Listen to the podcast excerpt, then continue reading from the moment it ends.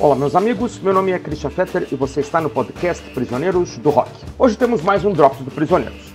Falarei sobre o especial de TV e sobre o disco Red Hot and Blue.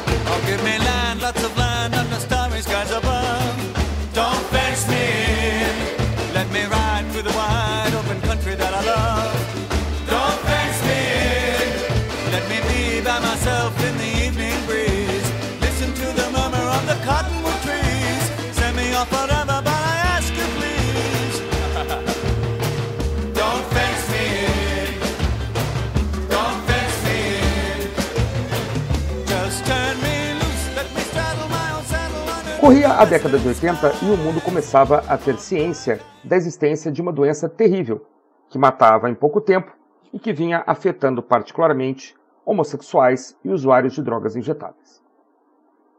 Batizada de Síndrome de Imunodeficiência Adquirida, SIDA ou AIDS, essa doença que atinge fortemente o sistema imunológico logo mostrou que não escolhia suas vítimas pela orientação sexual ou uso de drogas ou qualquer outro critério. E apesar de haver nos dias de hoje medicação que garante uma vida de qualidade para os pacientes por décadas, não existe cura. Mas, voltando aos anos 80 do século passado, o preconceito e a estigmatização eram muito fortes e campanhas de desinformação corriam solto. A doença chegou a ser absurdamente chamada de câncer gay e notícias falsas sobre contaminação por abraçar alguém ou apertar a mão de alguém eram frequentes. Criada em 1989, a Red Hot, organização sem fins lucrativos, declarava como objetivos lutar contra a AIDS, contra o preconceito e a desinformação através da cultura pop. Sua primeira produção foi um especial de TV e um disco chamado Red Hot and Blue, no qual artistas de várias gerações interpretavam ou recriavam músicas de Cole Porter, tendo videoclipes dirigidos por diretores de renome. Cole Porter, é bom lembrar, foi um grande compositor norte-americano nascido em 1891, cuja produção principal entre os anos 30 e 50 para filmes e espetáculos da Broadway gerou um número enorme de músicas que são consideradas clássicos incontestáveis do chamado Great American Songbook. Porter, também é bom lembrar, era homossexual e foi obrigado a casar-se com uma mulher para não sofrer problemas em sua carreira, em um momento em que a homossexualidade nos Estados Unidos ainda era um grande tabu.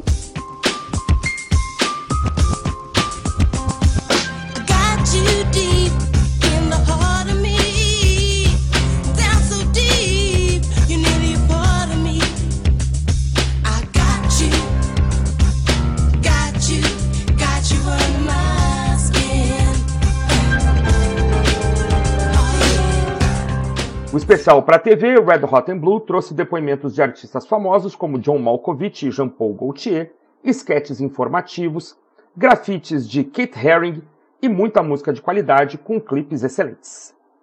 Tal especial também gerou o ótimo álbum duplo Red Hot and Blue, assunto principal do nosso Drops de hoje. O disco reuniu artistas já consagrados e outros que vinham tentando firmar a sua carreira, além de um bom número de representantes da chamada World Music. Alguns deram interpretações bem respeitosas às músicas de Cole Porter, outros viraram os temas do avesso, inserindo até mesmo novas letras. Entre os artistas já de grande sucesso, destaque para David Byrne, ex-vocalista dos Talking Heads, que fez uma ótima versão de Don't Fence Me In. Tom Waits, que virou do avesso a música que escolheu, em uma das passagens mais difíceis do disco. Deborah Harry, ex-cantora do Blonde, e seu amigo Iggy Pop, que fizeram uma versão roqueira matadora de Well Did You Ever. Annie Lennox, que era dos Eurythmics, cometendo uma linda versão de Every Time We Said Goodbye. E ainda o U2, que fez uma versão techno-rock do clássico Night and Day, para muitos antecipando os climas que veríamos em seu disco seguinte, Acton Baby. Entre as novas caras, muitos artistas que estavam despontando na época, como Sheena O'Connor, Lisa Stansfield, Nene Cherry, Fine Young Cannibals, Aztec Camera, entre outros.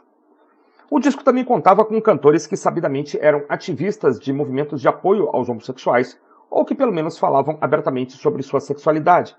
Caso do grupo Erasure, Jimmy Somerville e da cantora Katie Lang.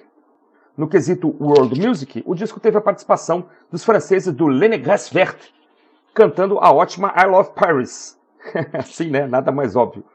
Os irlandeses do The Pogues e sua versão bêbada de Just One of Those Things. E ainda o príncipe albino do Mali, a voz de ouro da África, Salif Keita, que canta sua versão de Begin de Begini em um dialeto africano absolutamente ininteligível para nós.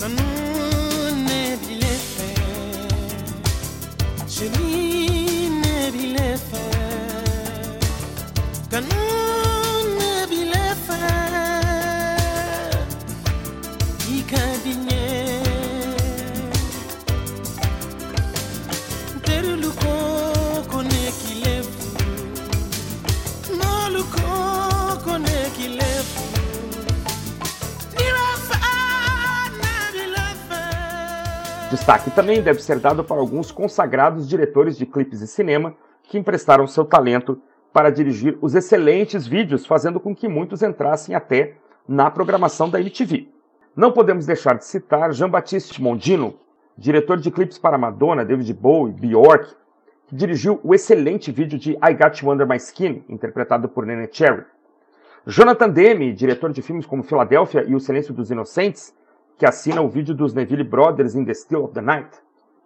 É Alex Cox, diretor de Repo Man e Sid and Nancy, o qual conduz o divertidíssimo vídeo do Iggy Pop e da Deborah Harry. É, ainda Neil Jordan, de Entrevista com o Vampiro, Jim Jarmusch, de Café e Cigarros, Uma Noite sobre a Terra, o alemão Wim Wenders, de Asas do Desejo e Paris, Texas, enfim, a lista é invejável. Minha sugestão é, ouça o disco, veja o especial que está inteirinho no YouTube e procure se informar. Nessa semana, há notícias de que, por exemplo, a minha terra natal, Porto Alegre, está com um número considerado muito elevado de casos novos. Países como o reino de Eswatini, a antiga Suazilândia na África, têm um terço da população adulta contaminada. Em algumas culturas, e isso é bizarro, há quem defenda que ter relações com uma mulher que seja virgem provocaria a cura da doença. Muitos artistas como Cazuza, Renato Russo, Fred Mercury e tantos outros sucumbiram à doença no século passado. A AIDS, meus amigos, também se trata de uma pandemia. Cuidem-se! Bem, fico por aqui. Siga o Prisioneiros do Rock no Instagram e fique de olho nos novos episódios que vão ao ar todo sábado. E também nos drops que podem aparecer a qualquer momento aqui e também no YouTube. Graças à parceria que temos com o canal Desconecta. Um abraço, tchau!